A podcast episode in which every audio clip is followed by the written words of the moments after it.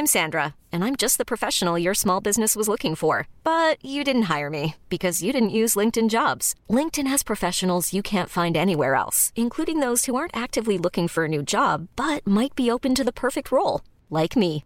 In a given month, over 70% of LinkedIn users don't visit other leading job sites. So if you're not looking on LinkedIn, you'll miss out on great candidates like Sandra. Start hiring professionals like a professional. Post your free job on linkedin.com/achieve today.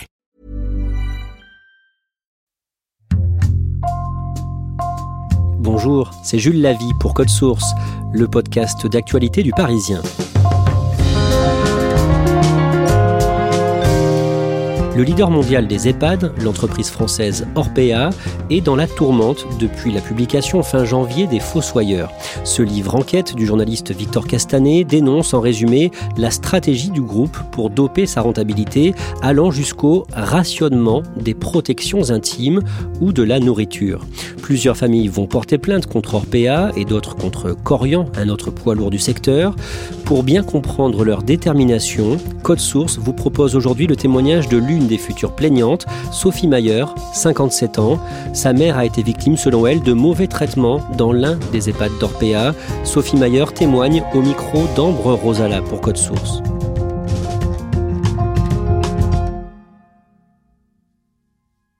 Je rencontre Sophie Mayer sur son lieu de travail. Elle fume une dernière cigarette, puis à peine installée, elle commence à me parler sans détour d'Orpea. Cette petite femme blonde aux yeux bleus me raconte qu'elle a été très choquée par les propos du nouveau PDG du groupe, auditionné la veille à l'Assemblée nationale. Il faut que vous sachiez qu'il y a des événements indésirables dans tous les EHPAD, puisque je disais la perfection n'est pas possible dans ce domaine. Quand j'ai entendu ce terme événement indésirable, ça m'a donné envie de vomir. Je veux dire, quand on parle de la maltraitance, de la souffrance, de la mort d'un être humain, comme d'un événement indésirable, je me demande ce qui peut être un événement grave. Je veux dire, mais c'est, c'est pas, ce sont pas les événements qui sont indésirables. C'est cette façon de procéder qui est indésirable. J'ai l'impression qu'on nous a endeuillés une deuxième fois. La mère de Sophie Mayer s'appelait Janine. Plus jeune, elle était prof d'anglais et de français et était mariée à un militaire, le père de Sophie. Sophie me raconte que sa mère était quelqu'un de très fort, qui ne se plaignait jamais de rien. Elle avait trois enfants dont elle était très proche, mais avait une relation privilégiée avec Sophie, qui est la petite dernière. Nous avions des rapports euh, fusionnels en fait. C'était un peu euh, elle et moi contre le monde entier. Ça a toujours été euh, toujours été comme ça. De toute façon, on se voyait pratiquement tous les jours. On allait au cinéma, on allait manger au restaurant, euh, on se téléphonait de toute façon au moins une fois par jour. euh, on n'a jamais été éloignés l'une de l'autre. Je n'ai euh, jamais loupé un Noël, un anniversaire, une fête des mères. c'était c'était sacré. Janine est une maman et une grand-mère attentionnées, et plutôt dynamique. Mais en 2005, le grand frère de Sophie, qui a un handicap moteur cérébral depuis l'enfance, meurt subitement. Et à partir de là, Sophie voit sa mère aller de moins en moins bien. Quand nous avons euh, enterré mon frère, le, le soir même, elle est allée, venue s'installer à la maison. Elle n'est pas retournée chez elle. Donc tout le monde était là pour l'accueillir et euh, elle a vécu euh, à la maison de façon euh, euh, très confortable. Elle était très bien. Et il n'a jamais été question de placement en EHPAD.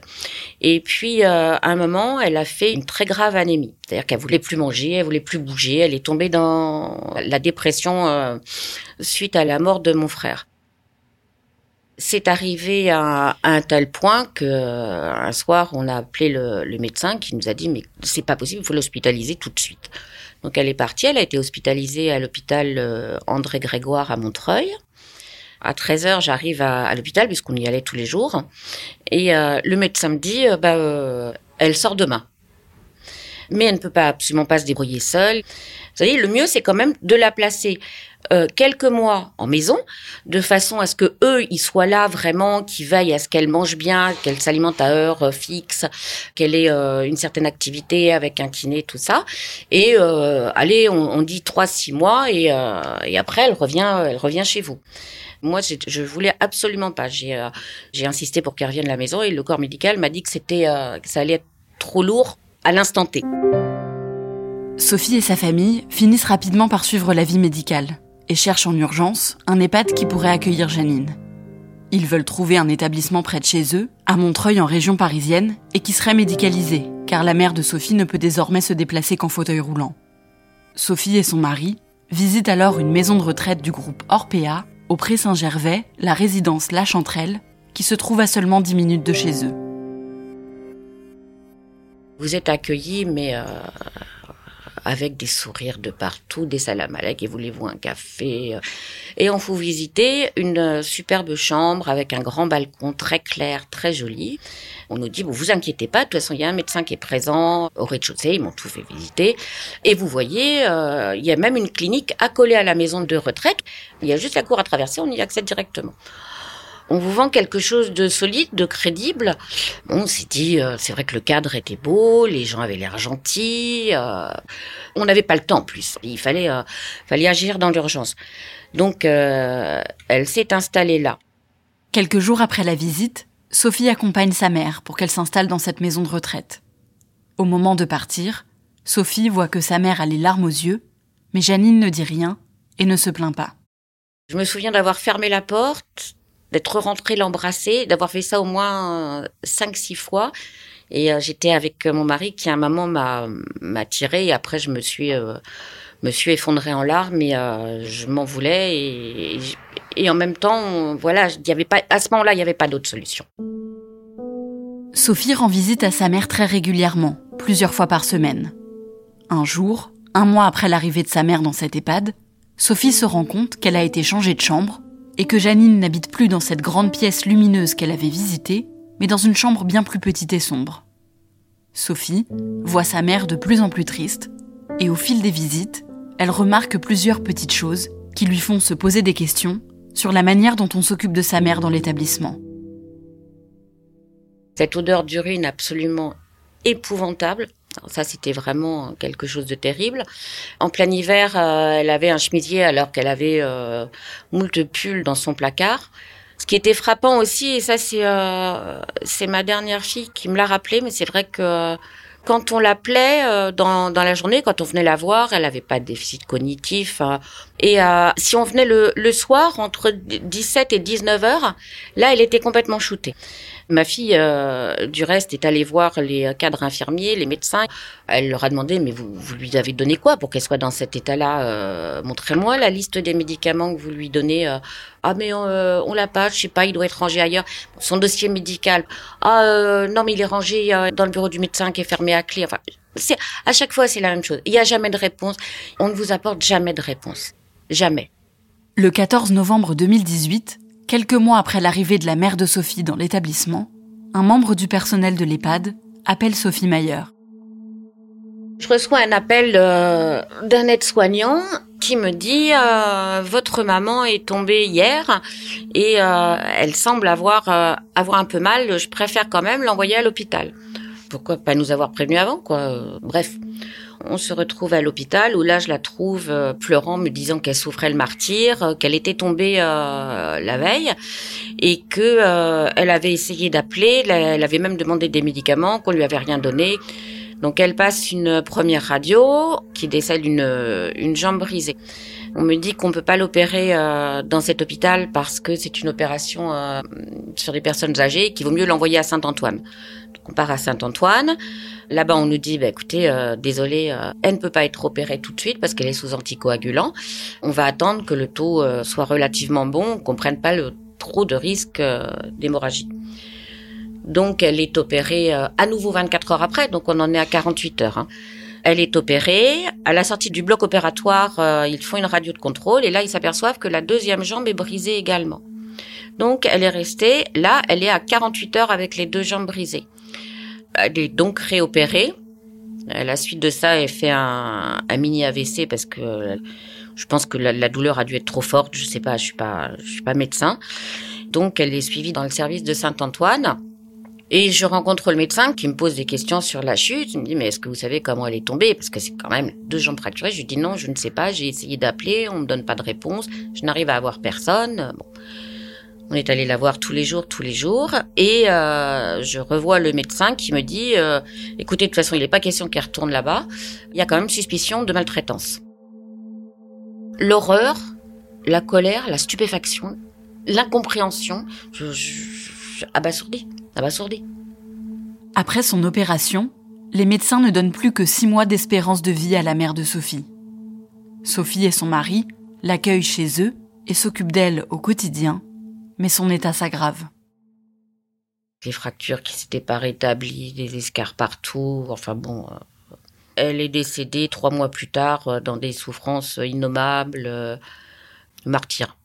Ça a été terrible, mais soulagée qu'elle parte euh, à la maison, entourée de tous les siens. C'était un dimanche, elle a dû le faire exprès, parce que il y avait ses enfants et ses petits-enfants.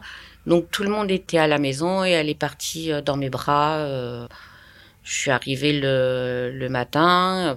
Elle m'a dit euh, trois fois voilà, comme si voilà, ben, on arrive au on arrive au bout. Et sont les derniers mots qu'elle a dit. Et après ça ça s'est passé en deux trois heures, mais elle souffrait trop. Après le décès de sa mère, Sophie est persuadée qu'Orpea est en cause dans cette mort qu'elle juge prématurée. Elle essaye de joindre la direction de l'établissement La Chanterelle pour avoir des explications, mais elle n'a aucune réponse. Après plusieurs relances, elle finit par obtenir un rendez-vous 15 jours après la mort de sa mère et elle s'y rend avec son mari. Ils se retrouvent face à sept personnes, dont la directrice de l'établissement et la responsable départementale d'Orpea. Ils donnent à Sophie et son mari leur version de la chute de la mère de Sophie.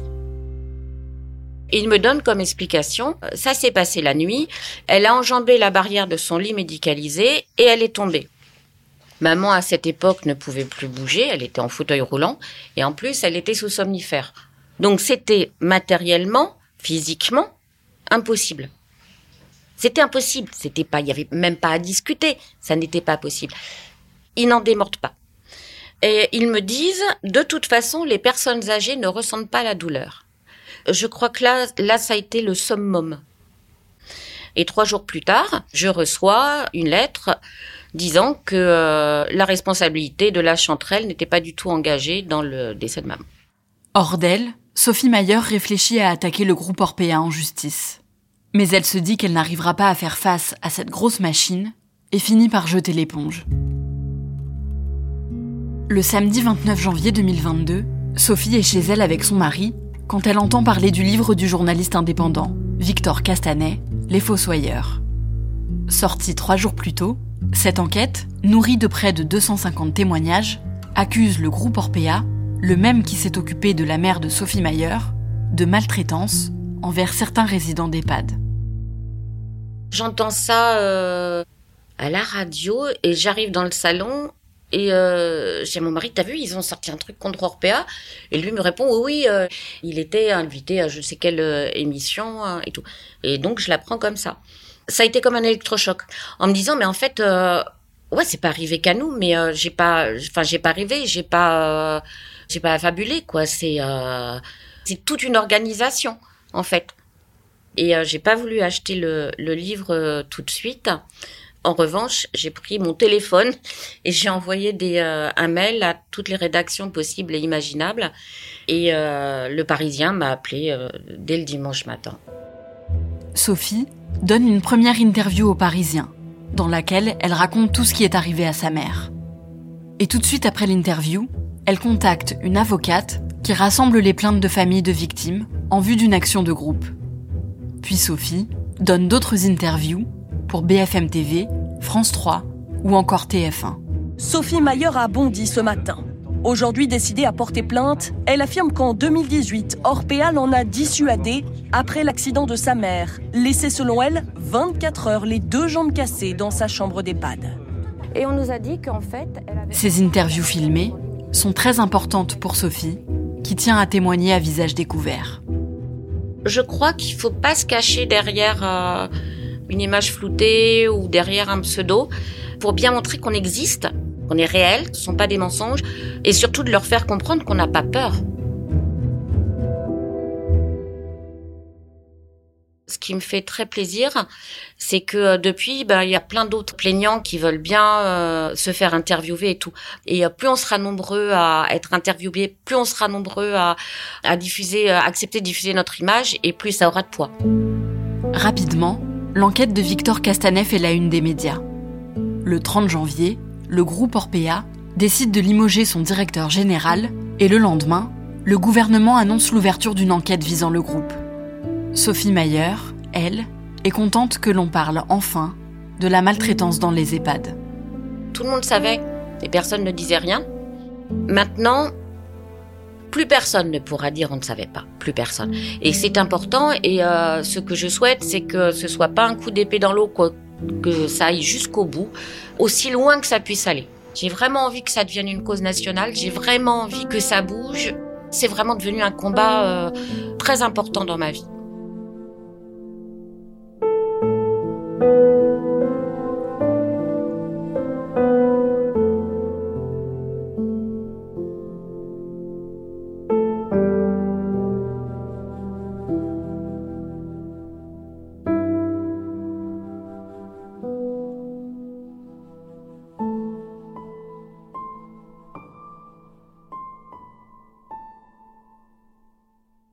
Ambre, on te retrouve dans une minute pour une discussion comme on le fait à la fin de, chaque témoignage. On va d'abord écouter la réponse d'Orpea que nous avons contactée aujourd'hui avant la publication du témoignage de Sophie Mayer. Nous comprenons l'émotion de la famille face à la douleur et la fin de vie de leurs proches et leur renouvelons toute notre compassion. Nous ne partageons néanmoins pas l'analyse qui est faite de la prise en charge proposée par notre établissement, qui a traité la chute de cette résidente avec professionnalisme et réactivité. Le dossier médical atteste en tout point les soins qui ont été dispensés dans le cadre de cette chute, comme tout au long du séjour de cette résidente. La direction de la résidence et l'équipe médicale sont à la disposition de la famille pour les recevoir, comme ils l'ont déjà fait, et répondre à leurs questions. Voilà pour cette réponse d'Orpea. Ambre, pour Sophie Mayer, on a bien compris que ce combat est très important pour elle. Qu'est-ce qu'elle va faire concrètement? Elle va s'investir dans cette action de groupe en justice que tu as évoquée dans ton sujet? Oui, c'est ça. En fait, elle a pris contact euh, avec une avocate qui coordonne euh, cette action de groupe en justice. Et l'idée, c'est que euh, début mars, avec cette avocate, toutes les victimes qui se sont manifestées aillent porter plainte tout en même temps pour que ça ait plus de poids. Et donc, Sophie est complètement investie dans cette action de groupe. Elle suit ça de très près et surtout, elle appelle, que ce soit par ses témoignages dans les médias ou dans son entourage, elle appelle toutes les victimes à se joindre euh, à cette action de groupe. Avec cette plainte qu'elle va déposer, est-ce qu'elle espère obtenir la vérité sur ce qui est réellement arrivé à sa mère, sur euh, les circonstances de cette chute? Non, c'est pas vraiment ça l'objectif. Elle a dépassé ce stade-là. Hein. Je pense qu'elle sait qu'elle euh, ne pourra jamais vraiment savoir ce qui s'est passé dans la chambre de sa mère quand elle est tombée. Ce qu'elle attend d'Orpea, de ce qu'elle m'a dit, c'est simplement qu'il reconnaisse qu'il y a eu des problèmes dans la prise en charge de sa mère. Et elle m'a clairement dit qu'elle le faisait pour sa maman, pour la mémoire de sa mère. Et est-ce qu'elle en veut aux salariés d'Orpea, de cette maison de retraite, La Chanterelle, auprès Saint-Gervais, près de Paris non, pas du tout. Ce qu'elle m'a expliqué, c'est qu'elle est remontée contre le groupe Orpea en tant qu'institution, en tant que système, mais qu'elle sait que euh, dans les EHPAD, le personnel médical travaille souvent euh, dans des conditions difficiles, avec peu de moyens et de personnel, et donc elle sait que euh, les soignants font de leur mieux et qu'ils ne sont pas responsables des dysfonctionnements. Dernière question, Ambre. Quand tu as rencontré Sophie Mayer, elle t'a expliqué que c'est la dernière interview qu'elle accordait à un média. Oui, c'est ça. Elle m'a dit que c'était la dernière fois qu'elle prendrait la parole dans les médias. Alors, elle se laisse encore la possibilité de témoigner plus tard si jamais euh, il y a du nouveau ou des rebondissements dans cette affaire. Mais pour l'instant, elle arrête. Elle m'a expliqué qu'elle avait envie euh, qu'on voit d'autres personnes témoigner parce qu'elle pense que euh, plus les témoignages seront nombreux et plus leur action aura de poids. Merci Ambre Rosala et merci à Bérangère Le Petit pour son aide. Cet épisode de Code Source a été produit par Thibault Lambert, Sarah Amni, Raphaël Pueyo et Thomas Valogne. Réalisation Julien Moncouquiol. Code Source, le podcast d'actualité du Parisien, est disponible sur toutes les plateformes. Nous publions un nouvel épisode chaque soir de la semaine. Pour n'en rater aucun, n'oubliez pas de vous abonner. Si vous aimez Code Source, n'hésitez pas à laisser un commentaire sur votre appli audio préférée. Et puis vous pouvez aussi nous écrire directement code source at leparisien.fr.